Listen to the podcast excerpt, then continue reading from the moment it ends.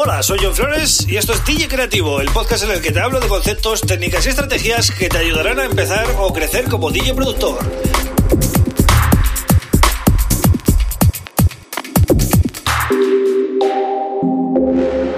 Hola, bienvenido, bienvenida a DJ Creativo. Mi nombre es John Flores y este es el episodio número 155 del podcast. Un podcast para DJs y productores y eh, te aseguro que es de los pocos que hay que puedes seguir en cualquier móvil, ¿vale? Sea Android o sea eh, iOS, Puedes seguir este podcast en eh, Spotify, en Apple, en Google Podcast o en Evox o en cualquier podcatcher, básicamente, ¿no? Pero también puedes hacerlo en YouTube. Y hoy es de lo que voy a hablar, de YouTube precisamente. Eh, todos los suscriptores participan cada día en pequeñas encuestas que dejo en la comunidad y bueno, además de otros contenidos, por supuesto, y me gusta hacer todos los viernes un repaso y esta sección, pues como sabéis, la he llamado DJ Productor QA, yo pregunto y tú respondes. Este sería el quinto programa que dedico a esta, a esta sección, ¿no? Entonces, eh, bueno, ya sabéis de qué va un poco esto, yo voy leyendo las cuestiones y os digo eh, si habéis acertado, si no habéis acertado y valoraciones, ¿no? Que, creo que son eh, interesantes. Empezamos con una muy sencillita, que la verdad que no tenía mucha historia, pero era, bueno, para que participarais y por si había algún despistado también, ¿no? Demuestra lo que sabes. ¿A qué se le llama one shot en producción? Es un elemento del arreglo, es un loop de percusión, un sonido corto o largo que no cambia de nota, un acorde o un arpegio. Pues aquí todo el mundo ha respondido, el 100%, ha respondido un sonido corto o largo que no cambia de nota. Es correcto. Pero también sería correcto un acorde, ¿vale? Un chord también puede ser un WhatsApp. Entonces aquí había dos respuestas correctas, aunque habéis ido a por la más evidente, ¿no? Entonces, eh, bien, pero que sepáis que la otra también vale, ¿eh? la, de, la del acorde, ¿vale? Venga, seguimos con otra. ¿Qué tipo de efecto es un phaser o phaser? Es un efecto de dinámica, un efecto de tiempo, un efecto de modulación, un efecto espectral o ni idea, ¿vale? Bien, pues el 50% ha respondido efecto de modulación, es correcto, ¿vale? Eh, también el chorus y el flanger son efectos de modulación, así que esa sería la respuesta correcta. Ha habido un 19% que ha dicho efecto de dinámica y otro 19% que ha dicho efecto espectral, ¿vale? Así que, bueno, que sepáis que la eh, respuesta correcta es de modulación, ¿vale? Lo podéis buscar todo esto en Google si queréis, ¿eh? Si queréis salir de dudas, lo vais a encontrar muy fácil, ¿vale? Bien, vamos ahora con el vídeo de esta semana, ¿vale? El que voy a subir eh, mañana sábado. ¿Qué os gustaría más? Eh, ¿Un vídeo que trate tips para cualquier género? Es decir, mm, cómo usar Ableton Live, tips de mezcla, tips de mastering. Otra opción sería cómo hacer un estilo concreto, es decir, cómo hacer house, cómo hacer tech house, cómo hacer progressive house, cómo hacer deep house, ¿vale? Y la tercera opción sería te enseño mis proyectos publicados en Beatport para analizarlos. Entonces, esta semana ha ganado la de cómo hacer un estilo concreto. House, de House, Pro House.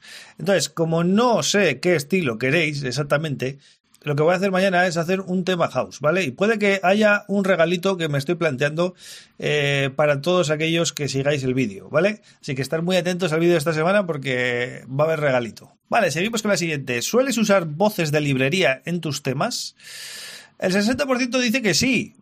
El 30% dice no, prefiero no usar voces. Y el 10% dice no, prefiero usar voces grabadas por mí o un o una cantante. ¿Vale? Es decir, que sí que usáis voces de librería y a ver, eh, no todos los estilos requieren las voces, ¿no? Pero sí que hay muchos eh, géneros que queda bien, queda bien meter pequeños eh, cut vocals o frases o palabras o incluso pues tirar de acapelas, aunque esto es más no hay tanto, ¿no? No hay tanto, no hay tantas acapelas disponibles de librería para hacer temas. Ahí ya estaríamos un poquito pillados. Pero frases, eh, yo creo que, que más que menos usa, ¿no? Vale, vamos con la última. Estos son los cuatro sellos que más han vendido este año en Beatport. ¿Y cuál te gusta más, no? 1. Defected. 2. Drunk Code. 3. Tool Room Records. 4. Ultra. Y 5. Ninguno u otros, ¿no?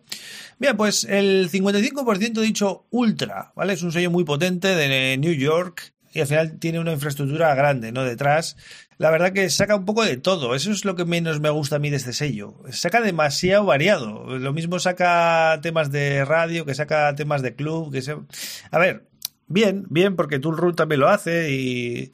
pero no es un sello nicho, ¿no? Mm, digamos que es abierto a todo tipo de, estilos y sobre todo, casi todo muy vocal. Eh, es raro que un tema que no tenga voces en este, en este sello. Luego ha habido un 27% que ha votado Tool Room Records, el sello de, de Mark 9, ¿vale? De Reino Unido. Y un 18% Defected, ¿vale? Eh, también de Reino Unido, de Simon Dumore. Nadie ha votado Drunk de Adam Bayer, por tanto veo que hay poco tecnófilo aquí, ¿eh?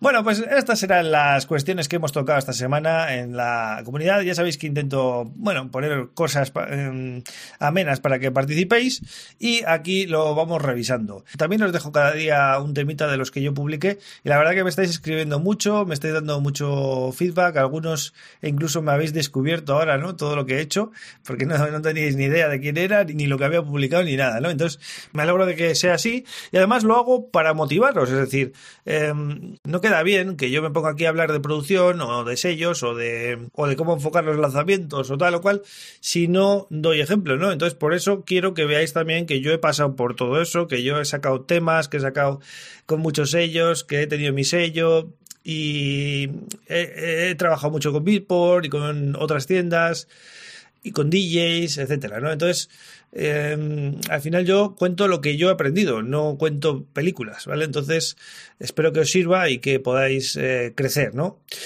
Así que nada más, así cierro la semana del podcast eh, hoy viernes, ¿vale? Ya sabéis que vuelvo el lunes con otro tema súper interesante.